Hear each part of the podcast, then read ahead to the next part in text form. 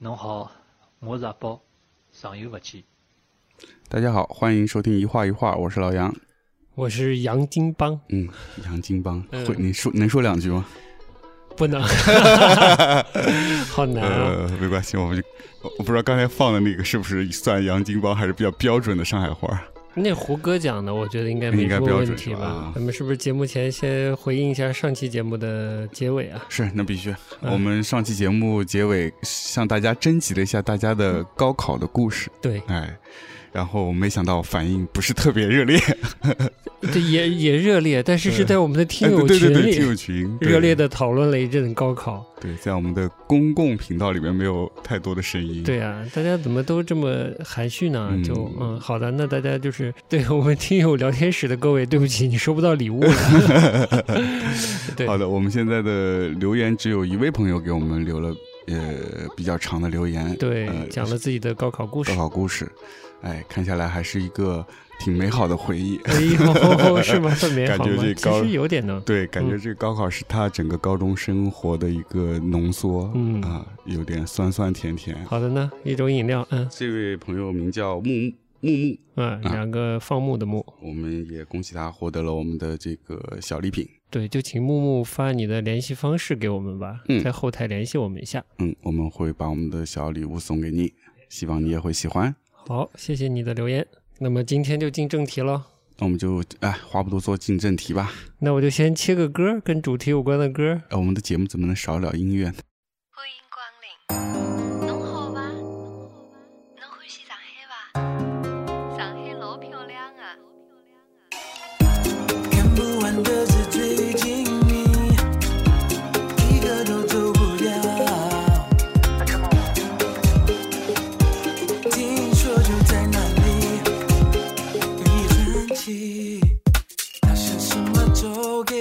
吃什么药，吃一样就迷上男男女女，忘了自己哪里来要哪里去，离开又可惜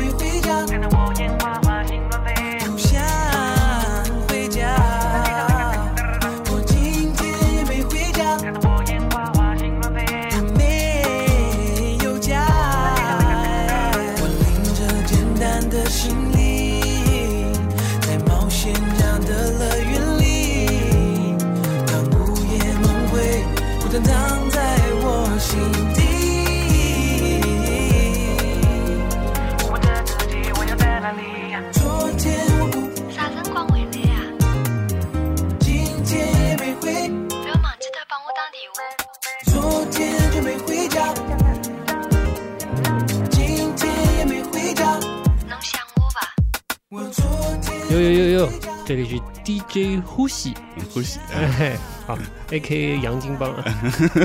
这是一首二零零三年的歌，嗯，还是陶喆跟娃娃在合作的时期，哦，所以品质还不错的。嗯，哎，陶喆是上上海籍贯吗？我其实不知道哎。娃娃好像是上海籍贯。そうですね。嗯哦，难怪，嗯难怪会写出这样的歌来，嗯，蛮有趣的。 当年我还没来上海嘞，听到这个歌我还蛮喜欢的，哦，是吧？又时髦，嗯又又画出了一种都市感，嗯，但又有一点小调侃，嗯又在调侃这个城市，嗯又在调侃城市里的人。而且还用到了一些那种老上海的那种音乐的元素在里面。啊是吗你听出来吗我听不出来有些那这个不知道是越剧还是什么，我听到的是京戏，是京戏吗？呃京戏哦，但京戏其实跟上海是有关系的，是？吗？呃，就跟南方，就跟江南文化是有关系的。其实京戏是是江南跟一些北方的戏剧混合出来的一个玩意儿，嗯哎呀，叫玩意儿不太好啊，太太北方化了啊，混合出来的一个剧种。尤其当年梅兰芳啊，就是那个年代的那个京戏的角儿，嗯你没在上上海立住，你都不算角儿啊也。嗯，而且梅兰芳当时在北京不要给日本人演戏，躲到哪里？我印象里是躲到上海的，所以很显然这期的话题是上海喽。上海喽，嗯啊，大上海。啊，嗯，你这个上海人的外孙子，我相当于是我母亲是上海人嘛，也是在上海出生的。然后后来随着我爸的我父亲的工作，然后去到外地，因为我、嗯我母亲其实是知青嘛，嗯那会儿知青，我们这一代知青其实还挺多的。你算知青吗？我妈是知青啊，啊那你是知青后代啊？啊，对呀、那不是你这代，对啊我嗯 上一代。呃，上一代，上一代。好了，要不我先讲讲为什么我会是我们会讲起上海这个话题，嗯因为我是我提出来了嘛，应该你也不知道这个话题哪来的，我觉得。嗯，呃知道一部分知道一部分好了，我我就开始讲了。嗯前一阵子我开始看一本新的书，是呃，是一个上海出生的作家写的书，一本新小说，但他现在生活在香港。哎，不，sorry，他在香港成长，但现在生活在北京。北京啊，嗯哦北，京。在长期生活在北京，可能此时此刻他在香港，因为疫情的关系，他回不到北京，就是陈冠中。哦他想了，呃，他写了一本新的小说，叫做《北京零公里》，这个在这边很难买到啊，但是我想办法买到了。嗯我看得很开心，因为我跟北京有些渊源嘛，但是北京这个历史也比较复杂，我通过看这本小说了解了很多东西。嗯它从文学上现在还不好评价，但是从史料上还是很有趣的，对我来说。但我在侧面了解这本书的时候呢，就看到这本书的书评提到了另一本书，叫做《上哦海摩登》。这么个来龙去脉哎啊。，这个《上海摩登》这本书的作者呢是李欧凡，嗯著名的学者了啊，各跟跟文化和文学相关的学者。其实早期了解他，也是他对周跟周星驰也是有些互动，嗯从后现代的这个文学符号或者角度来解读呃周星驰。然后后、哦再后来，我们经常看《锵锵三人行》嘛，其实徐子东老师经常提到李欧凡，嗯我不知道他是不是上过刘凡的课，还是跟他共事过，这个我不太了解。反正，呃，对，就是这样的一个作者写了一本，其实蛮早的书了。我只是在通过呃北京零公里的书评才知道了这本书，嗯然后我开始看，也介绍给老杨看。嗯那为什么我又会对这本书感兴趣呢？嗯是因为我最近就是也是在上海生活了十多年了，对上海的兴趣在降低，这我觉得非常不好。我生活在这个地方，但我讨不能说讨厌，就对它的兴致越来越低，我觉得是非常不好的一个现象。对，所以我觉得你那天你提这个话题，我也有兴趣，是因为一是你也推荐了我那本书，我刚刚入坑在开始看。虽然我也是现在在上海生活工作了十几年，也觉得上海的魅力对我自己的魅力在降低。嗯嗯，所以就说，哎，可以聊聊看为什么会有这样的情况发生。其实对城市没有原来那么喜爱了，其实是自己也不愿意看到的。因为我们还是希望是我们自己生活的地方，是我们热爱的地方。对呀嗯，所以想让它更，这个城市也能变得变成我们希望它的那么有趣的样子。做不到 对，这是心这是心愿嘛，这是嗯心愿了。而且看到很大的反差，就是我们在逛街的时候，会看到很多、呃、陌生人，或者就是在，哎，在我们所谓上海最洋气的地方，疯狂的捕捉这个城市的景象。嗯，但是反而我们在这儿生活久了，而觉得找不到这个城市了呢？嗯，我我有这种感觉啊，所以我们梳理梳理，比如说对上海印象到底是怎样的？嗯，什么是我们印象中的上海，或者上海迷人的点是什么？为什么这么多人就是到了现在这个网络时代，发展到现在，这么多我们所谓的网红、时髦的小哥哥、小姐姐们来到上海，或者生活在上海，疯狂的拍，在上海拍照，拍自己和上海。嗯但我们的这个兴致怎么反而越来越低？就我们对上海的期待是什么？的印象是什么？我们可以试着来总结一下，或者寻找寻找。这毕竟是魔都嘛，嗯，魔都嘛，魔都之外的群众好像总觉得魔都好神秘、好时髦，所以我们要找到它这个魔幻的这一点在哪里。以至于刚才那首歌一开始有一个这个上海话的女生问：“侬你喜欢上海吗？”对吧？对这个问题我现在有点难以回答。嗯，直到我开始重新看书，了解旧上海，我好像又开始产生了一些兴致。那还是从这个稍微跟呃不是稍微啊，毕竟是这个上海人的外孙子嘛，让我们让外孙的杨老师来讲讲上海的印象啊，突然一下说要想一些具体以前的印象，我一下就有点懵了，因为其实以实至于太远了吗？发现呃并不是太远了，而是说觉得好像那些过往的那些来上海的印象，就像电影一样一幕幕在走，但是就很多，你知道吗？就很琐碎，嗯就非常琐碎，所以我我一下也不知道从何离起，说到哪算哪说到哪算哪吧。挑一些印象深的讲讲看喽。从小其实差不多每个暑假嗯，就肯定要来一趟上海，嗯基本上是没有断过吧。嗯其实主要是来回来看看望我的那个外公外婆嘛，嗯然后所以在上海对我最初的印象，特别是小时候你不太出门，基本年代？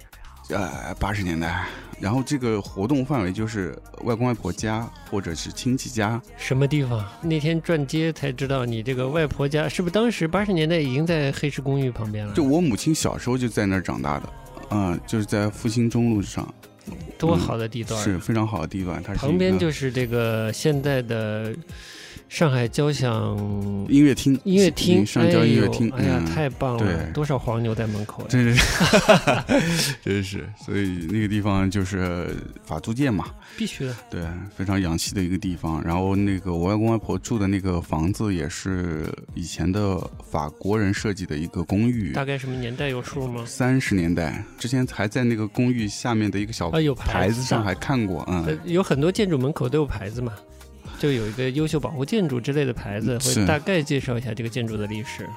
但我觉得那个介绍其实是非常非常粗了，已经是没关系，你接着说。对，我接着说就是，所以那会儿的印象就是基本上就是呃外公外婆家和亲戚家，所以上海对我来说就是一个探望亲戚的地方，在那个时候。嗯就是特别小的时候，幼儿园、小学低年级时候，嗯然后那个时候那会儿对我来说，上海印象最深的，就是我外公外婆住的那公寓，嗯我觉得呃特别就没见过西洋的式的建筑。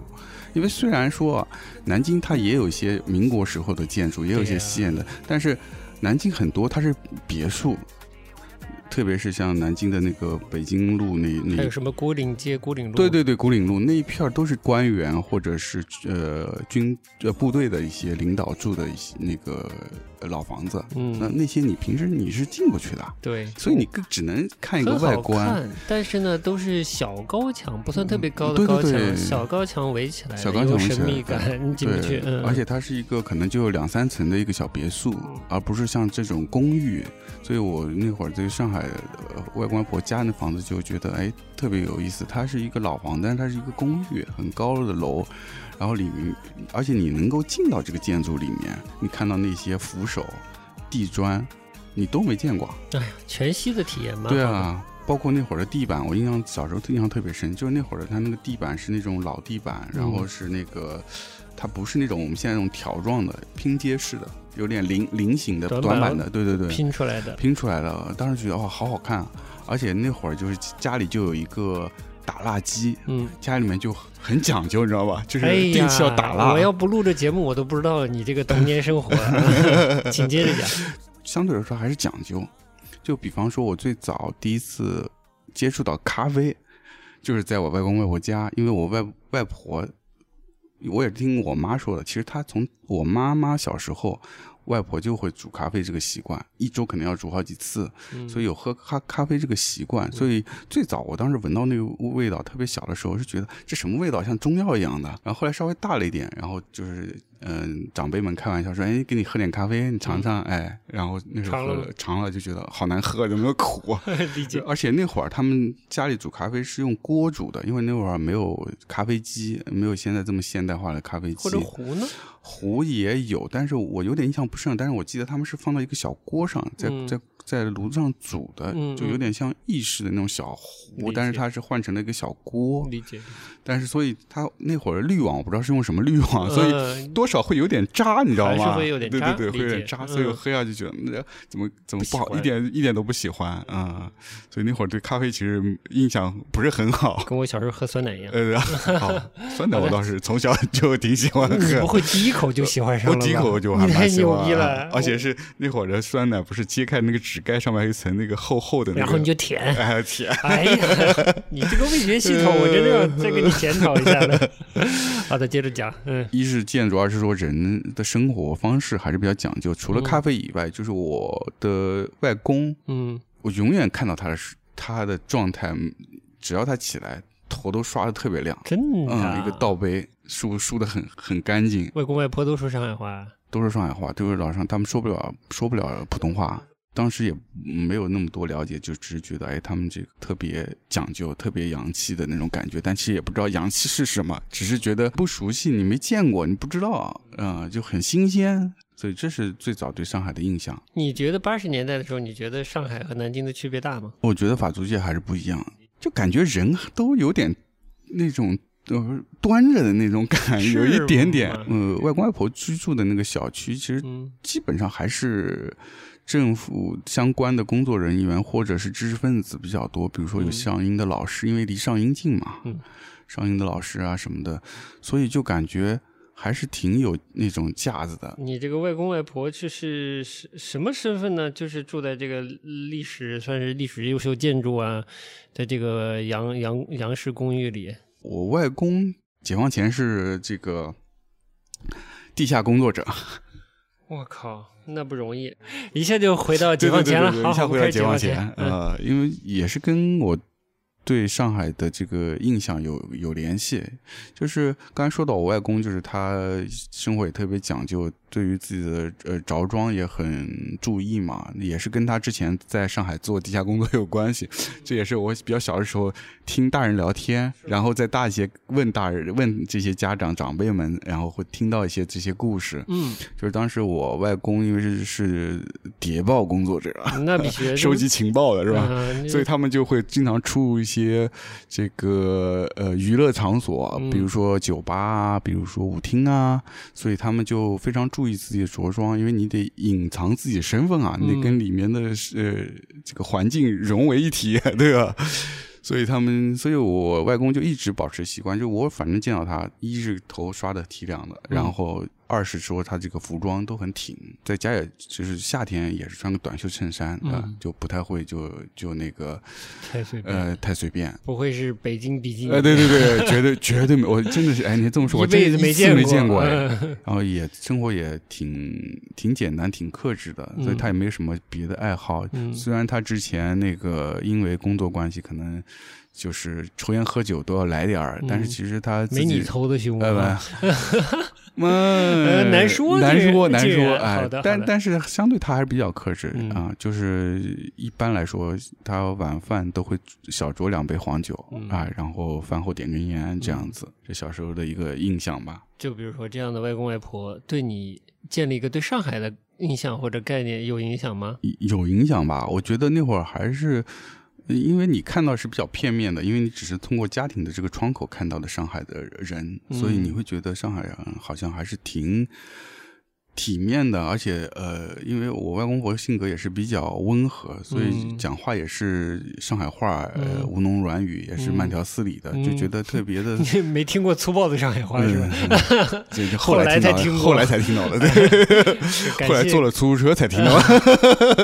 好的好的这，个温文尔雅的，然后特别有文化，嗯而且那会儿除了其实除了在呃每次回上海跟家里的亲戚接呃接触以外，其实在南京那会儿也身边有一些上海过去的，哦，因为南京其实之前我们聊过，其实跟呃西安有点像，它有很多有很多研究所哦对呃对有很多知识分子会过去，对，那科研机构。对对，科研机构以及那会儿上海呃南京有一个眉山冶金是上海的公司，所以嗯那一块地方其实虽然在南京附近，但是它属于上海。哦，和那边的镇上的大家都是上海过去，所以都用上海话交流。我我也忘了那会儿为什么会不定期会过去一趟。啊，你都不自己都不记得了。嗯。可能呃好像印象里是有个远房的亲戚，上海的亲戚是是住在那儿，嗯。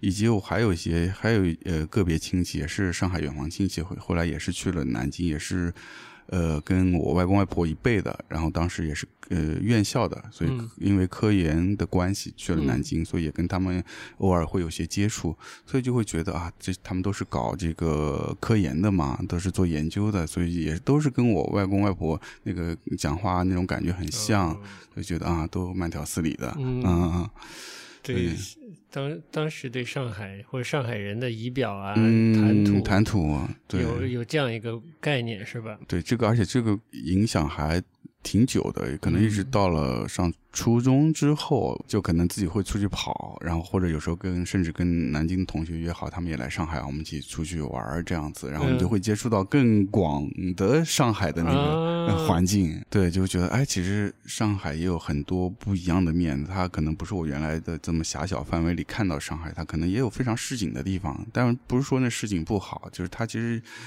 呃，有自己对自己独特的一些风貌，一些这种小弄堂里面的这种生活习惯，那可能跟我南京去的那些市井的地方的那个感觉又有些不一样。虽然也有相通的，有一些民国遗风有一点点，然后但是其实又不一样，因为毕竟你的这个风土不一样嘛，呃，生活习惯还是多少会有些不一样。这么说啊，如果你一开始对上海的印象是从你外公外婆，不管是家庭还是行为举止、谈吐建立的这个印象，你有觉得所谓的洋气吗？我觉得这个洋气感觉是到后来嗯。开始有了，嗯，嗯。你是见过土了，呃，也不是。见过土了。没有比较，没有什么，也也不是见过土，就是其实是有很多第一次的接触到一些比较代表都市的一些生活方式也好啊，物件也好啊，文化也好啊，接触到这些东西以后，呃就觉得啊，上海好好像很洋气。比如说我第一次。吃西餐是在上海吃的，嗯。然后上海就是现在还在很有名的那个红房子嘛，哦，红房子西餐，嗯。那会儿我忘了是初中考初中毕业还是什么，然后考完之后来上海暑假，我勒个乖乖，红房子有这么长时间？呃，很早了。真正我觉得甚至下馆子这个概念，我觉得原来在我在南京都没有，家里可能都不太出去吃，都是在家吃。其他记不得，我其实记印象很深，叫葡国这个咖喱鸡，庆元了，去了澳门了。因为第一次进西餐厅点点这个菜，所以我就记得那个名字特别、哦，特别深。嗯这个但味道我其实是不太记不得不。太记得，嗯，但是这这个文字给你刻下了深深的印象，这对这是文化，我觉得。嗯，对，嗯而且那会儿还不知道葡国是什么意思啊。对我一开始看葡国我也不懂呃，我也是一点点才了解的，嗯。但说起来有点怪哦，就是上海没有葡萄牙的殖民地吧？嗯对，这蛮有趣的。嗯，嗯，没关系，接着聊。便利店，那啥年代啊？便利店？便利店我有点记不清了，应该是九十年，应该是九十年代就有了，因为上海真的很早，这么早啊？真的很早。因国有品牌吗？呃，不是，就是在我外公外婆住的那个复兴中路上，我那天我们俩去逛黑石公寓回来路上，我还特地找了一下，那家店还在，谁家？就是罗森。那么早就有罗森了？啊、可能是我估计啊，我印象不深了，不是九十年代末，就是二十一世纪初，还是很过分的。反正是嗯蛮早、蛮早的，嗯。所以嗯。那会儿大型超超市才刚刚出来没多久，然后上海就有嗯。便利店这种东西，而且那会儿嗯没有什么讯息，没有出过国，嗯。很少周边有人出过国，嗯，去过日本啊什么的，然后然后也很那会儿日剧也不太流行了，嗯也没有很多日剧能看到便利店这种东西，所以觉得觉得很新奇。它又不是我们那个小卖部，嗯，但是它又不像那个你那个大型的超市，对，哎，就感觉啊好方便啊，什么东西都有，嗯然后里面卖的商品又有一些洋货，是吧？就觉得好洋气啊，就日本来的。日本来的，也有一些欧美的，啊、也有一些欧美的，然后就觉得哇，怎么怎么样这么洋气，就好像去了国外了、嗯那种感觉。虽然很小，会让你觉得你和外面世界距离更近了。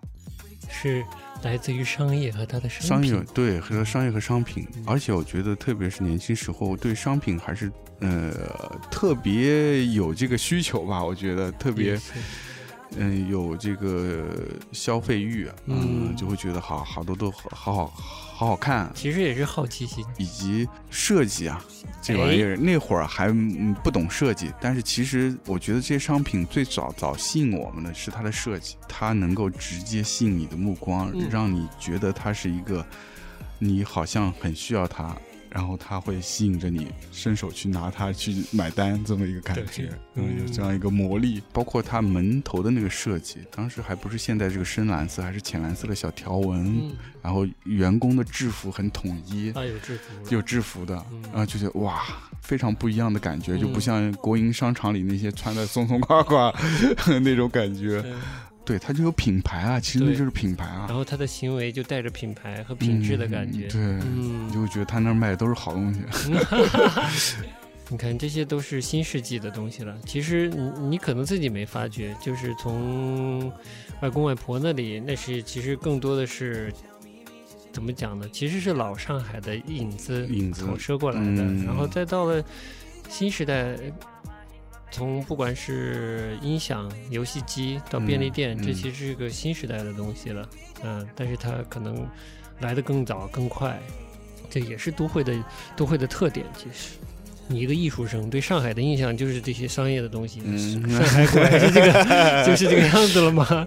学了艺术之后来上海，其实反而更多了。比如说听那个音乐会，其实我在上海是有看看过那个嗯交响乐的音乐会，嗯，哎呦，你看得进去的哟。那会儿呢，就是跟着跟着父母，啊父母呃单位有那个就是我外公外婆那个单位那会儿有赠票嘛，就嗯，我就要把这个上海电影节的组委会的工作人员请来，好好聊聊这个话题了。这 好，你接着说，舞台剧，其实我在上海看过，是吧？嗯，忘了是哪哪个剧院了，呃，蓝星还是哪个剧院？老好像是啊。反正是个老一老一点的剧院，嗯。嗯，除了这个美术馆不说的话，我觉得博物馆那会儿也会去的比较相对多一些，因为上博，上一是上博，还有那会儿老的自然博物馆，其实去的蛮多的，嗯，老建筑，然后其实有点阴森，有点阴森。所以嗯小时候那个，特别是小学的那时候，刚去，每次去就会觉得有点恐怖，有点怕怕的有。点怕怕的。然后有那个，我记得，嗯，我有印象是那个有那个木乃伊，有的，哇，就感觉看完整个人都不好了。我我有过类似的经验，对我在这个上海的自然博物馆搬到新馆之前，我也去过，印象也蛮深的。呃，地段也还还 OK，靠近外滩，一个老老的西洋式建筑。西洋。式建筑，我突然往我这拐了，我稍微拐一下下，就是我对上海的呃那种畅想啊，呃这不是畅想，就幻想啊，一个老上海的 幻想，我觉得就是应该这样，在一个古典式的建筑里，西洋式的建筑的，呃，西洋古典式建筑里，这是这个城市带给你的，对对对对对，它是一个城市的公共的内容，挺统一的。虽然进去有点阴森，但现在去新的自然博物馆，你就完全体验不到了。体验不到就是那种感觉是没就完全不一样。因为我嗯后来也去过一次新的，对，就感觉像去一个商场做了一个类似的这样一个 camping 的活动。当然了，它规模还是它新馆的规模变大了，大了的确比原来大很多。嗯，设施也新了。，对，但老的那个馆真的是挺有味道的，嗯，就是让你感觉像很像是西方的那些。电影里会出现的老的博物馆的那种感觉，完全是。对，包括你刚刚说的，就是对都市的一个想象。那会儿这个上海美术馆也是的，它也是个老建筑，啊，所以老的赛我那会儿马会对吧赛马会那个嗯建筑，嗯就每次来都，嗯虽然不理解为什么喜欢那种心特别心仪这个地方，嗯但是就是有一个感觉，觉得啊，那个才是美术馆应该有的样子。嗯，嗯，虽然它以前是是是，呃，上海赛马赛马会赛马场的这个配套的建筑，但确实很好。对、嗯我在那里头待了个三到四年呢，嗯，感情也是很深的。现在变成了上海市的这个历史博物馆，然后里面改建了，就我觉得多少是被破坏了，翻新是有带有一定破坏性的。现在还能进吗？能进啊，而且免费的，它是、上海市市的历史博物馆，嗯，它有更多的主旋律的内容。以前是上海美术馆嘛，我应该嗯。以前节目里讲过，我占了很大便宜，就是因为在楼顶的餐厅工作，然后我嗯。就偷摸的就时不常觉得无聊就下去看看展，啊，那个营养吸的那个饱，嗯，是是是，我老板恨死我了，动不动就看不见我了，呃，就去看展了，对对对，还不要钱。哎太爽了，太爽极了！嗯我跟你说，就是即便我是一点一点读以前的故事，才知道这个赛马赛马场、赛马会在以前就是所谓的以前，就是解放前，嗯在殖民地时期，它也是重要的一个，虽然不太像文化，但它其实也是都市文化的一部分。也是都。市文化的一部分，赌马，对，这男女的交际也是在那里发生的。是是，是。嗯，嗯。也是都市文化的一部分，嗯，嗯，其实现在很多都市还是有这个习惯嘛，对呀。就最近的香港就有嘛，日本。马照跑，舞照跳。你说的这这两个最重要的是啥事儿？跳舞、赛马、赌马，嗯，对啊，香港啊，日本啊，研究马经的中有年人，有多呢 多呢嗯，就有特爱好，就爱好者非常多，嗯。包括我岳父。就每每个周末都会拿个那个马经马经在那看，可以的。对他乐趣，他其实不是在于说他赌多少钱进去，他在研究研究，就像嗯研究股票一样，你知道吗？嗯就分析这个马这个马怎么样嗯？对小赌怡情嘛，嗯对啊，嗯包括英国或者英系的这些国家，那必须啊！以前那个赛上海的赛马赛马场，它就是英国人开的呀。拐了拐了，一下就洋气了起来。突然就突然英国、日本这样的、香港这样的符号就出现了。了。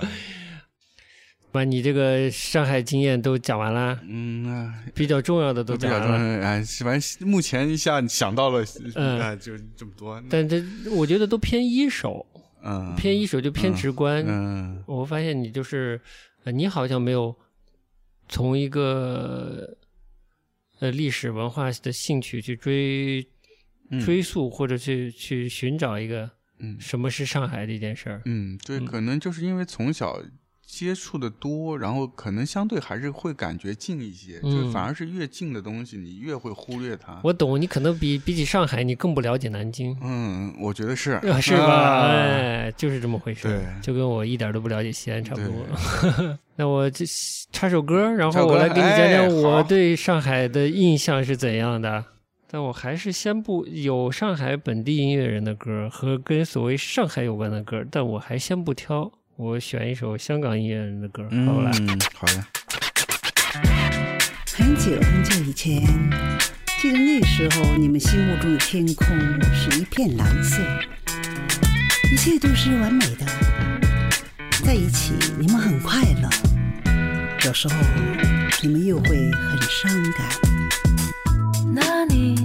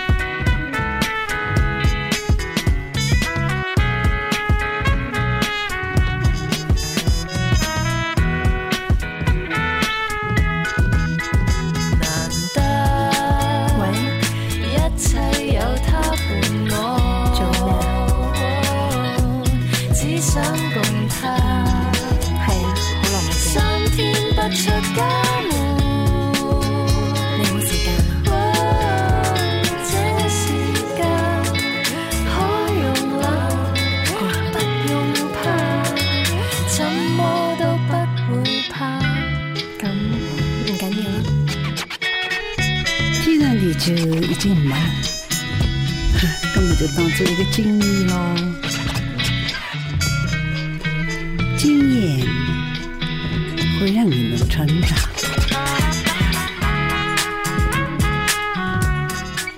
人山人海以前的组合 S Seventeen，啊，然后呢，他 feature 了林嘉欣，林嘉欣，林嘉就欣就算了，他嗯肯定不会上海话嘛。还有潘迪华，潘迪华你有概念吗？看过王家卫的《阿飞正传》吗？啊，我们片头就是这个小宝，这个长久不见，不就王家卫监制的《繁花》吗？《阿飞正传》里面演张国荣的这个呃后妈还是奶妈的这个角色，就是不让他去找张国荣找他的亲妈妈的这个妈妈是潘迪华演的，哦，里面是讲上海话的。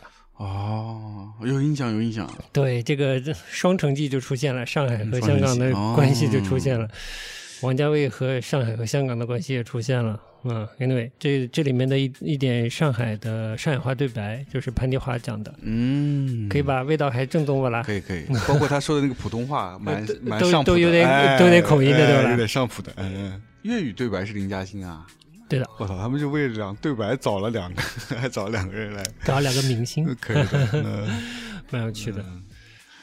唉，说起电影又是一声叹息了。嗯，怎么了？要不先从电影说起来，这里面出现了两个电影明星，我们就从电影说。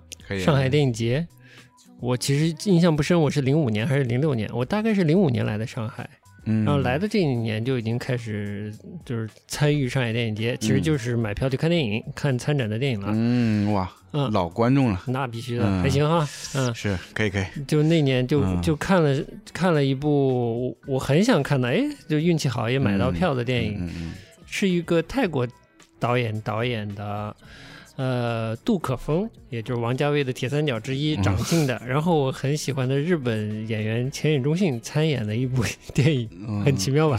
然后这就看，纪录片是哪里的啊？呃，应该算泰国的，香港制作啊，刘德华的呃电影公司投有投资的一部电影，你说说奇奇葩吧？好奇葩啊！嗯，我就很开心，又买到了这这个电影的票，然后去看到了这部电影，我就对上海电影节的印象非常好，因为我看到了一个这么多元的背景制作出来的电影，我就很开心。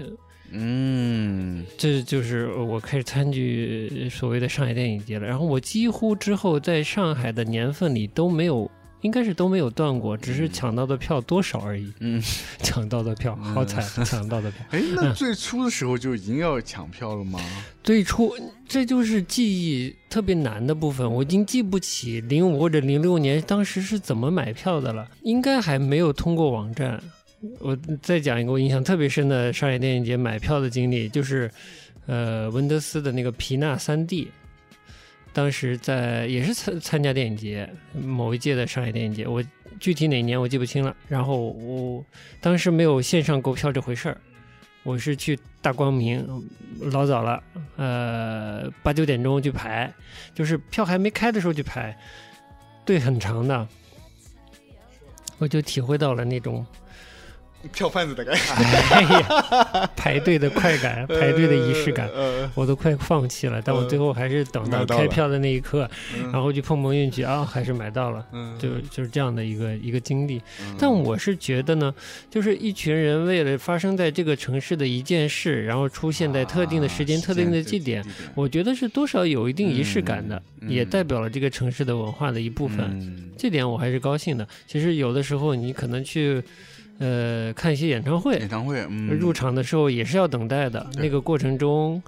你前后的其他的观众他们聊天儿，嗯他们对这个演出的期待，对这个艺人的评价，我觉得都是跟这个城市和文化都是有关系的你会。感受到一个志同道合的群体在，对的不是你一个人在欣赏这个东西，对嗯，有可能他也是在临近的，虽然当时可能没有包邮区这个概念，嗯邻近的城市来的，但它也体现了，呃，不管是这个演出的魅力，还是这个城市的魅力，嗯我觉得也折射出来了，也蛮有趣的。这是当时的一些印象。嗯但其实上海更早给我的印象，嗯呃呃，一定是两千年后，就是考完了大学，可能是大一那一年，有个同学考到了浙大，嗯，然后说，哎，呃，当时可能关系还比较亲密吧，就是说几个要好的同学一起来玩呗，嗯但也不先去杭州啦，当然要先来魔都了，虽然当时不叫魔都了，嗯就来啊、杭州也啊不对，先去了杭州，先去了杭州，嗯，玩了几天，然后再到上海，嗯，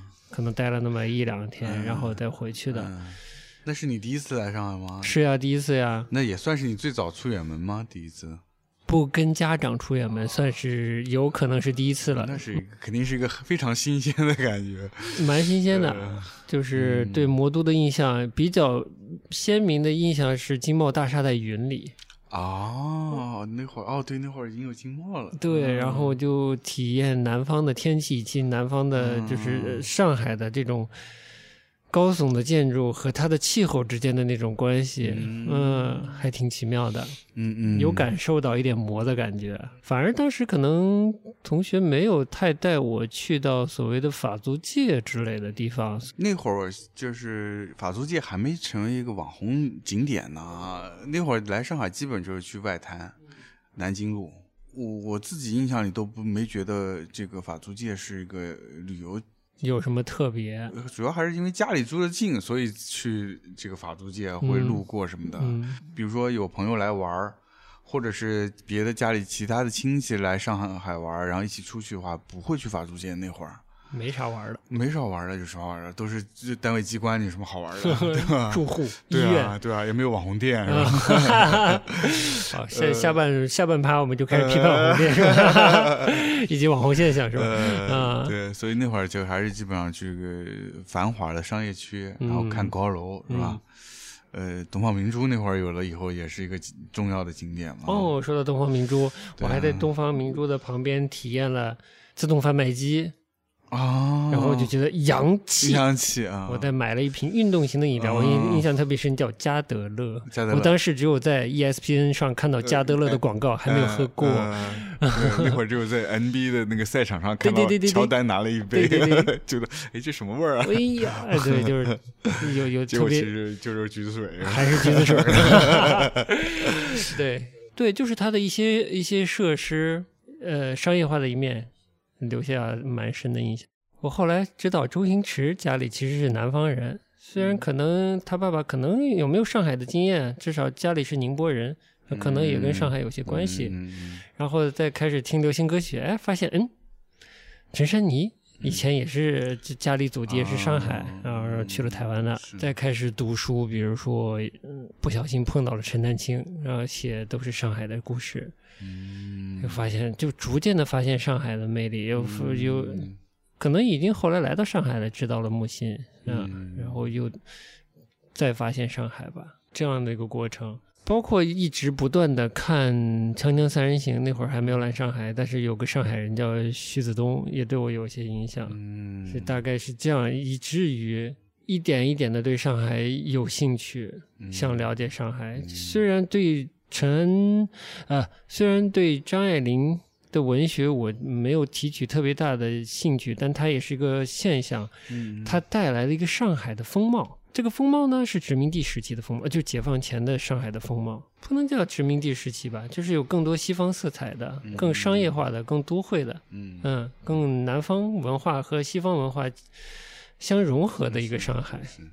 曾经一度啊，我觉得上海就是一个大家都看外滩画报的城市，嗯嗯对 对是啊外外滩画报还有那个什么呃《新民晚报》新闻晚报家里面其实看了蛮多的，申申报、新闻晚报，嗯，所以那会儿你刚到上海来的，感受到上海跟你想象中上海是有误差吗？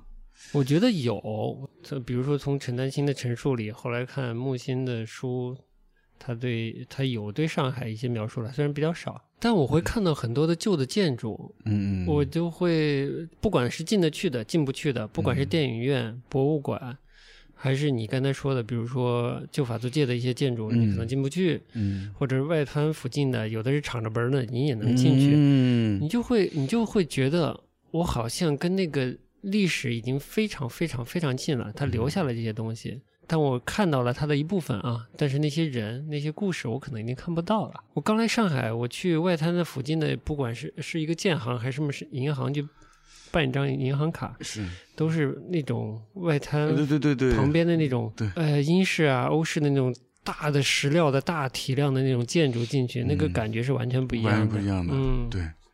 对我我理解那个你说的这个感觉，我我也有这个感觉，就是但很难用语言去形容出来。就是就当你在外面看它那个非常体量非常巨大的那种建石呃石料砌成的这个建筑，它给你很强烈的震撼，以及你感觉跟过去的一种连接，但是就很割裂。是你进走进里面，它可能是现在也是当时是银行，现在也是银行，但是里面的那个。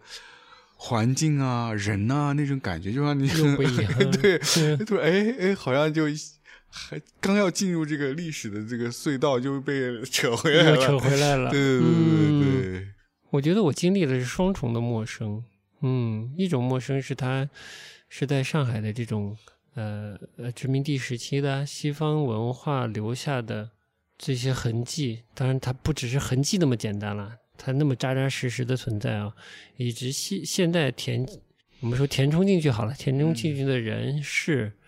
那种服务啊，或者办事的状态啊，或言行举止啊，或者整个大的逻辑啊，甚至说权力关系啊，都是不一样的，都陌生。以前生活在高校里，嗯高校我不是说就是高校外的事儿都是社会上的事儿吗？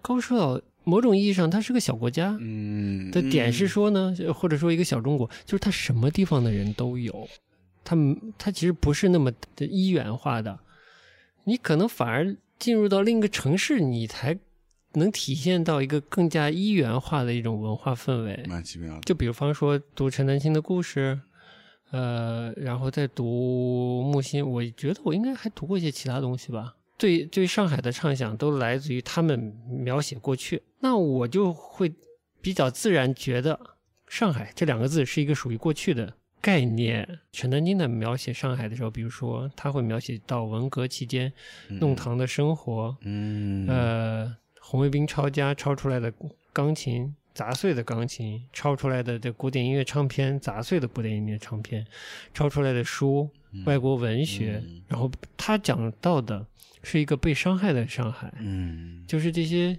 西洋的有趣的文化经历了文革的那个摧残。这一点是我印象深的，不代表嗯他没有讲过其他的上海，但这一段对我的印象非常深。读过这样的他的经历之后，我会明显的感觉到上海经历过一个时期，它又被强行的改变了。嗯这这个时候呢，我这读过之后，我再来到上海，我能呃自然的或心安理得的，或者说比较顺畅的，能接受嗯，我任何看到的那种矛盾反差，那种对位关系，那种就比如你走进一个外滩的银行，然后看到的建筑和接受的服务和看到的设计人的举止的那种反差，我我都能理解，我都能理解。嗯我甚至觉得那是一种魅力，魅力来自于来自于有些东西不见了，嗯而来自于那种距离感啊。我甚至了解到上海是一个跳板，在历史的过程中，很多人从上海离开了，他可能去了内地，也可能去了香港，甚至更远的地方。嗯，这是他，这也是他一个很特别的地缘上的角色。嗯所以我我其实心理上做好准备了，就是我碰到可能不一样的人，嗯，他跟外界有各种各种各种千丝万缕，的联系，而且是嗯可能是因为生活的，可能是因为历史的，都不好说。反而更陌生的是一个要认识一个更大区域的上海，嗯，怎么说？就是你看到的更多的是呃关于殖民地的上海、租界的上海、嗯。一种更丰富的、嗯，更西洋化生活和呃江南文化结合的那个生活的上海，嗯但其实现在的上海要比那个时海时代的上海要大得多得多。嗯，但是。更大的区域和更大的呃文化、更大的呃人口基数，现在也属于上海，但是可能放回在解放前的旧的那个上海，嗯。或者是最靠近西方文化的嗯。那个时期的上海，那里其实不是上海。现在看，大家对上海最感兴趣的是什么？网红店，差不多，其实就是网红店，就是那种洋气的法租界的一种气息，嗯。那种有西方符号的那种洋气，嗯，是吧？是嗯，由内而外的阳气，阳 气嗯，那要要沾染一下这个阳气，嗯对不啦？当然，我就就奇怪的是，大家喜欢上海喜欢什么呢？嗯呃，我我很感兴趣。可能现在只喜欢那些那种布尔乔亚，所谓布尔乔亚、嗯资产阶级，嗯呃，欧洲资产阶级生活的城市面貌的那些东西，嗯嗯嗯都非常视觉化的，容易拍照之类的吧。嗯，但但是没有文化，我就是我们前头说到，为什么对上海觉得越来越觉得提不起兴致呢？嗯就是因为一个都会不是只有旧时期留下的那些带有洋气符号的那些东西。对，嗯，就是它不是只有表面看到的东西，对呀、都是表面的。它可能也会说，它不仅仅是现在时髦的那些小店、咖啡店也好，什么什么买手店也好，它而是说，他除了这些时髦小店以外，他也要老上海的那种老的时髦的建筑作为它的背景。嗯这两个东西对照在一起，嗯才成立，嗯才成立成一个网红的一个标标志。嗯只是把这两个东西摆在一起而已，就都这样嘛。就我找一个法租界的房子，然后里面弄一些这个呃所谓这个呃简欧风啊、弄点小霓虹灯是吧？弄些这个格子瓷砖拼一拼啊，嗯我就网红风了，ins 风了。嗯然后我就可以洗走，无论你卖咖啡卖啥都行啊，就会有人来拍照，因为大家来也不是因为你卖的那个东西，而是要你的这样一个营造出来的一个特别呃，对，就像你说欧洲的这个都市的这个氛围，这都是假的。对啊，我说的假，其实也打引号，它不是假，它确实发生在这里。嗯。但是来消费、来打卡的人，他其实不理解，就是这个城市发生过的、过去发生过的事情，嗯。现在正发生过的事情嗯。都不了解。他只是为了取这个表面的这个样子，嗯。但背后是有利益链条的。这个我们就不去多去剖析了，但这个太肤浅，它它一点都不上海。嗯我在上海最知名的网红店们，嗯那种最洋气的店们，我自拍一张，我就是一个洋气的人了吗？嗯我就是一个很上海的人了吗？能贴上上海这个符号的人了吗？嗯我对上海的想象还是它应该发生各种各样这种文化事件的地方，嗯是有就像刚才说的，有各种各样的杂志，各种各样的报纸，有不同的文化的人，来产生文化的事件。我在想，我咱的要求是不是太高了？所以大多数人可能还是只是需要一个样子就可以了。，对，样子是需要的，嗯你必须要有样子，才有地方安放这些事情嘛，嗯对不啦？我其实早期我觉得是 OK 的，就是像你说的有，呃，比如说有外滩画报，有各种报纸、杂志看的时期，我觉得这是好的呀。嗯大家是同步的呀，大家呃不管是每天还是每周看这种这一份报纸的时候，大家同步了这个城市发生的各种各样的事情啊，从文化的到经济的，嗯，对不对？但甚至到民生的。我也是之前在南方周末上很早的时候了，可能上大学的时候读到一篇文章里，里边提到了一个西方的观点，一个西方文化人的观点，但具体谁提出的我不记得了。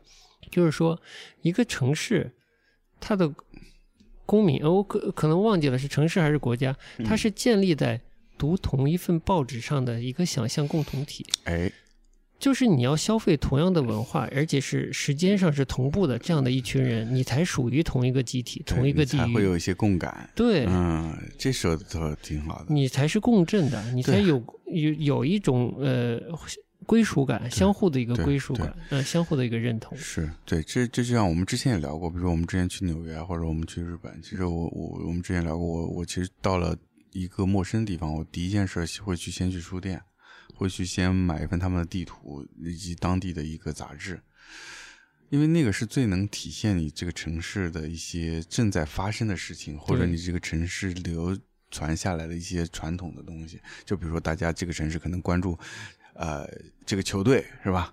或者关注这个什么哪个文化场所要发生什么事儿，对吧？嗯，这个才是这个城市本身有魅力的地方。对，比如说零零零几年我刚来上海的时候，街边最多的这种所谓的快餐啊，或者嗯小食嗯之类的东西，是包邮区的食品的类型。嗯现在呃一部分是让渡给了便利店，嗯一部分是让渡给了各种各样的地域文化的那种呃本土快餐。不管是福建的、河南的还是哪里的，啊我们就不一一列举了啊对就是这个城市里的江南的风味是越来越少了，越少了啊、就是平民化的风味越来越少了。哦那这个城市也也变得不那么这个城市了呀。嗯，你不能想象你去到香港，然后找一个馄饨面都找不到的那种感觉，对不对？那就很奇怪了嘛。这样的，就我之前刚才问你那个问题，就是你你你大概什么时候来上海？什么时候开始习惯上海的生活，或者嗯觉得你自己是这个城市的一一个分子？好的，那我觉得熟悉熟悉甚至习惯了上海的饮食，它是一步。对，但我觉得我现在已经脱离了，嗯，这就是你甚至不需要去适应它了，因为 你也不太好找啊。其实，在上大学。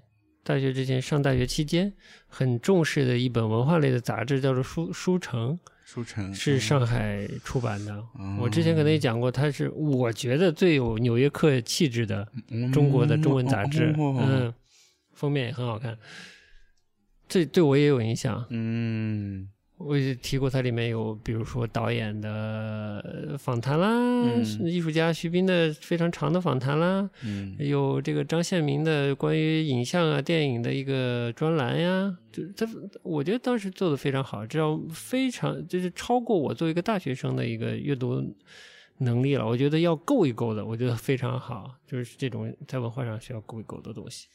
这也是我对上海的印象哦，就是他是一个非常文化的，他是有有有观念、有想法、有新新的，就是他是他很很有文化、很有很有思想的，有知识分子在在汇集起来的一个、嗯。一个景象的，嗯嗯，就是除了他商业的一面，他有这一面的，对对嗯。对，但是后来我觉得也 OK 啊，我就是比较前面的几年，我我可能相对比较密集的有机会看到陈丹青 在上海做事情，跟普通的观众啊或者观展者见面，我觉得这也是也是文化事件，嗯嗯。嗯。但现在可能更少了，除了他做直播之外，他可能更多的出现在北京了，嗯嗯，或者出现在乌镇了，他没有出现在上海了，对不啦？嗯嗯，我觉得这也是说明，可能上海的这个文化氛围对他吸引也变少了。直到后来我认识了，就是呃之前来过那个老哥们儿，啊就只认识了这么一个，嗯，我觉得气质上跟我很不同的一个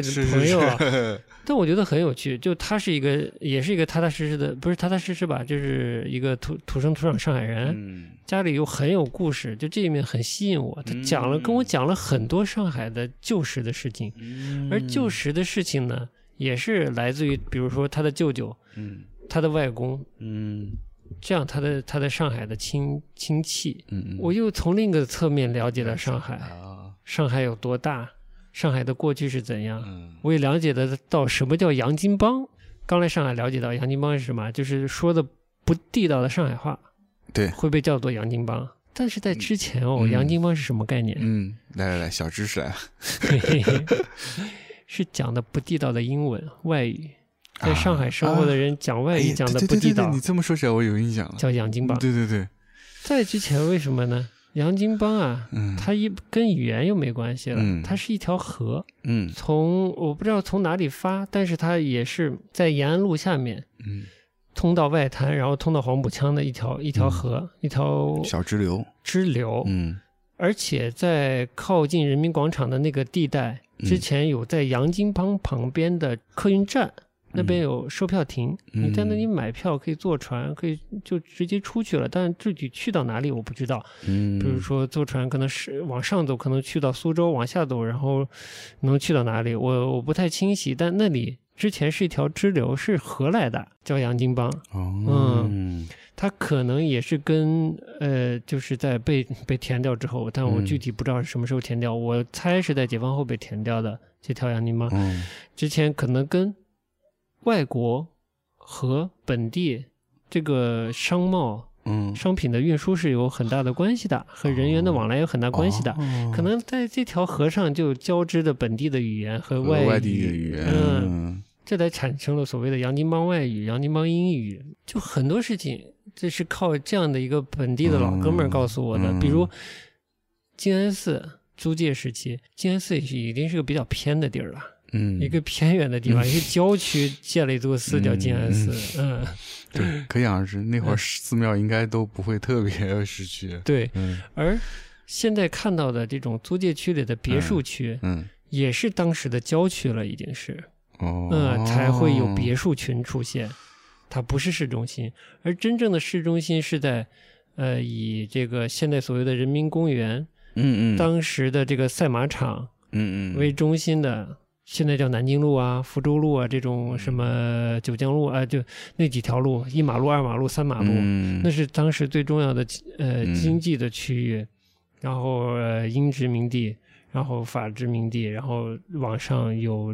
呃殖民地租界区，英租界、法嗯租租界界，上面可能有日租界界，嗯嗯，就这样的区域，然后再有一个原原住民的区域，嗯比如文庙那一带有城墙的，嗯。但它区域非常非常的小，其实嗯就比对比现在的上海来说，它是一个非常小的区域，嗯，没有个所谓的那么大的一个大上海了。是是是，但是在这样小的区域呢，又混杂了东方、西西方，嗯，江南。江南，呃，欧洲的文嗯化就汇集在这里，嗯然后密集的商贸往来，嗯在一个短暂的时期，嗯，飞速的发展、嗯形成的一些东西是很有趣的。嗯就是那个时候是最迷人的。当然，这嗯可能当时那个时期的中国人的地位可能没有那么高，嗯，但它确实是非常迷人的，以至于不同地方的，就是呃离上海近的、离上海远的文化人也会来到上海，是被他的嗯这个都市气息所着迷，对，所吸引。即便来到这里，也有很多的畅想，因为西方还是一个更远的地方，但在这里又很近的遇到了西方。由于西方来的商品，西方来的有文化信息的杂志、音乐，西方人带来的音乐，嗯嗯西方的场所、西方的电影，这这是特别富集、高密度的一个地方，比现在这所谓的上海小得多的地方，它是很密集出现，嗯，它也有饮食，嗯，甚至一些服务业、娱乐业，对吧？嗯。这个高密度密集的一个地方，它层次特别复杂，包括你讲到的，比如说你外公，他是当时从事这个地下情报工作，嗯那时候的上海也也有这一面的这个嗯上海，对。错综复杂的上海，嗯，就所以才有魅力啊，这个城市啊，就是它很密集，又很复杂，又很丰富，嗯。所以你就会觉得啊，它好像很神秘，所以才会叫魔都这么有魔性啊。对，它的文化，它的人和不同的人的生活的习惯，和他的利益的诉求，和他那个动荡的时期，对吧？全部战前交战后的织在一起，交织在一起，嗯。非常复杂，非常有趣。啊，而且来来往往，来来往往、嗯是来来往往，对，直到认识了这样一个老上所谓老上海人，嗯。但也没有年纪没有特别大，嗯。你才会发现，就很多事情啊，嗯。我发现上海有很多事情没有，也可能是我不够主动，没有去发现，但是就也没有更多的被告诉现在的上海人，嗯，现在的新上海人也好，老上海人也好，因为它太复杂，它它侧面和层次太太多了，就是以至于可能即便是生活在当时的那个相对狭小的上海，也有很多事情大家彼此没有那么了解，嗯，更别要说现在了，对我觉得它就被沉积在那个土层下面了。所以大家平时可能看一些影视剧，它只能是一个很小很小很小的侧面，你根本看不到而且那个影视剧还是加工过的，还加工过的，而且可能味道不纯不纯正不。纯正，对，你直到你知道一点的时候，你你才了解到有那么多你不知道，嗯，你才知道曾经上海发生过密度和层次那么丰富的故事，嗯呃，那样的一个过往。是，呃，这里面其实是带着遗憾的，嗯。嗯，就是大家好像其实并没有在意上海是一个怎样的城市，对，更像刚才陶喆的那首歌里的嗯。上海给人的印象，就是一个花花世界，嗯，一个消费的世界，一个冒险家的乐园，嗯，就是如此十里洋场。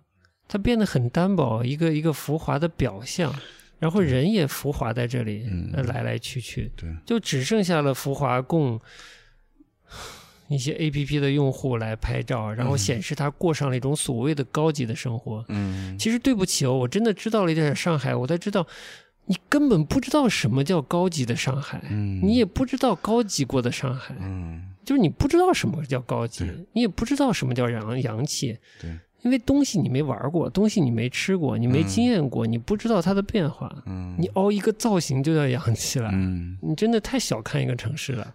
我觉得现在很多人就是太小看上海了，真是，这个太可惜了。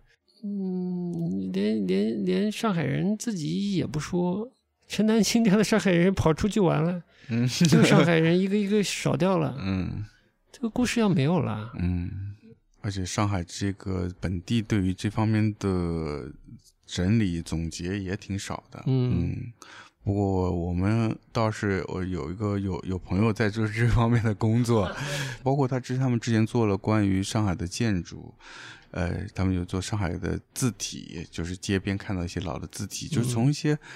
就是以一个设计师的角度，从一些很细节的生活的呃细节上面提取出一些元素来寻找上海的样子是什么样的。真的细说，它折射了很多东西，嗯啊但是我们也展不开了，因为我们也没有那么大岁数，也不知道那么多掌故，对不啦？对，所以我觉得你说的那就是呃，节目前你提的一个，我觉得特别好，就是其实关于上海这个话题，我们真的可以做成一个嗯长期的题目，嗯可以不定期的来做这样的，对，因为可以就像我们刚才聊了，上海的面太多了，嗯，虽然历史很短，但是它的面貌很多。简单说，比如说嗯文化的面，我们读书因为来上海的文化人，文化人分为有意识形态的、嗯有政治追求的文化人对对，和更有呃文化追求的、文学追求的嗯文化人，嗯嗯。然后有他政治的一面，嗯。有他政治就已经很错综复杂了，我们不说了，嗯。说经济的一面，嗯。对不啦？嗯各个国家在这里的经济的诉求，嗯，甚至有青帮的一面呀，嗯。就是这它它很错综复杂呀，对对对。你你从哪个角度都有很多故事可以聊。挖呀。对，所以我觉得真的是可以做一个长期的一个题目，嗯。包括我们可以请一些嘉宾，我们可以请一些真正的从小在这长大的，无论是前辈还是跟我们同辈，嗯。甚至是晚辈，嗯。对吧？都可以聊聊大家对上海的一些。印象也好，或者自己的观察也好，然后聊一聊看关于这个双城记，也就是这个上海跟香港，我觉得嗯也是有很多很有意思的交交织的东西在里面。对啊、我可能也可以看看书，再跟你聊一对，我觉得这个也很有嗯趣，嗯因为我我们就像前面嗯杂七杂八聊了很多点，都能关联到这两个城市。无论是这些影视明星、歌手，嗯他的过去可能也是在上，祖籍也在上海，或者甚至自己小时候就在上海生活过，对然后去了香港、台湾。对，包括我们看以前看的影视作品，就最著名的《上海滩》。嗯，我们小时候最早看到老上海是通过一个香港连续香港连续剧，对不对？这也是很有趣的。我个人的经验，我第一次去香港玩儿，嗯陪我玩的一个嗯朋友，一个姐姐，嗯，她也是上海人，她父母从上海移、移过去的，嗯，是啊，就是上海是一个很多很多故事的一个城市，嗯，嗯，而它背后折射的是不同的人啊、命运啊，这是这不就是文化吗？这不就是我们最感兴趣的东西吗？好嗯，嘞，那我们就慢慢把这个主题，呃，慢慢的铺开来，啊哎，做一个长期的课题。好的，我们努力吧，看我们啊能找到谁了。对，今天我们其实这一集也就是做一个呃抛一个影子出来，抛个影子吧，嗯，嗯，我们一个喝咖啡的和一个不喝咖啡的，嗯。我是那个不喝咖啡 呃但我们都喝点小酒，哎。对对对，真的就是不能把上海矮化成一个喝咖啡和不喝咖啡的城市啊，太小瞧上海了啊嗯，不要这样。上海不是只有咖啡馆，对对对嗯也是因为疫情的关系吧，嗯，呃，艺术的话题相对变少了，但嗯我们觉得是反而是一个机会，让我们这个泛文化节目更泛一点，更泛一哎点，泛一点吧。就是可以跟大家当下的生活更紧密一些吧。艺术当然也还会聊，但是艺术可能它更多的是融入在我们自己的日常的生活里面，让让你更更近的去嗯感受它吧。哎呀，嗯你不就是想说你做艺术发行了吗？大家都关注你呗，哎 是这意思吧？哎，你这个总结真好，啊就等你这句话了。啊，好嘞，哎，好嘞好好嘞，好了，今天节目就到这儿，最后你再来首。来首给你来首这个呃，嗯我做了点准备嘛，给你来首上海本地音乐人的歌，有有有，来谁？李泉的啊，李泉。哎呀，九五年的一首歌叫《上海梦》哎，我听过。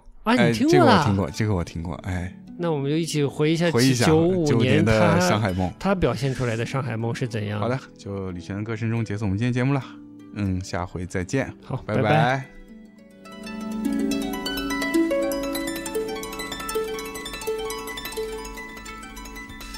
但确实气质蛮不一样啊，就是那种江南感、江南浪气息，对对对浪漫感蛮重的。然后一些文人文人气质，文人气质有的嗯儒雅的那种感觉，对，的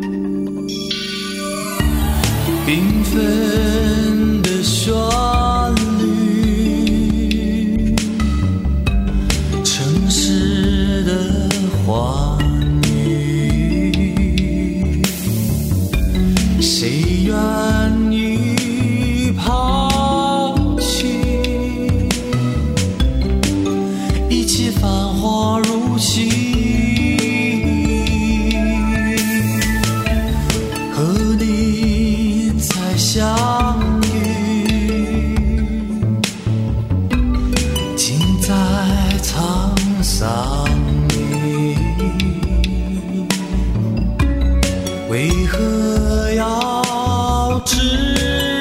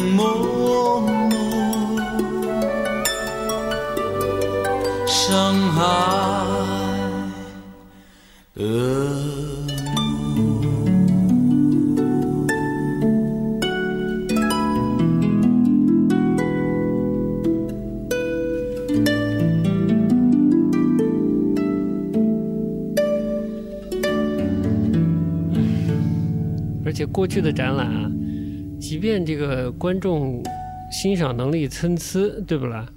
但大家都是试着去理解各自理解的那个状态，对不对？特别印象深就是在不会变成一个看个网红就完了的那我我个状态。特别印象深就是以前去老的上海美术馆，我就觉得哇，上海氛围真好，是啊，无论嗯嗯那个男女老少，就是那种非常 渴望的。而且他们是自从自发的，是自主动的去看画，他他会自己发表一些自己的意见，哎，自己的就观赏的感受是。他妈洋气，我操，啊这他妈是有文化素质，我操，对啊，就是你拿自己去跟人家对话，对真是不一样的。对，哎，现在都没了，现在都是只拍个照就走人了。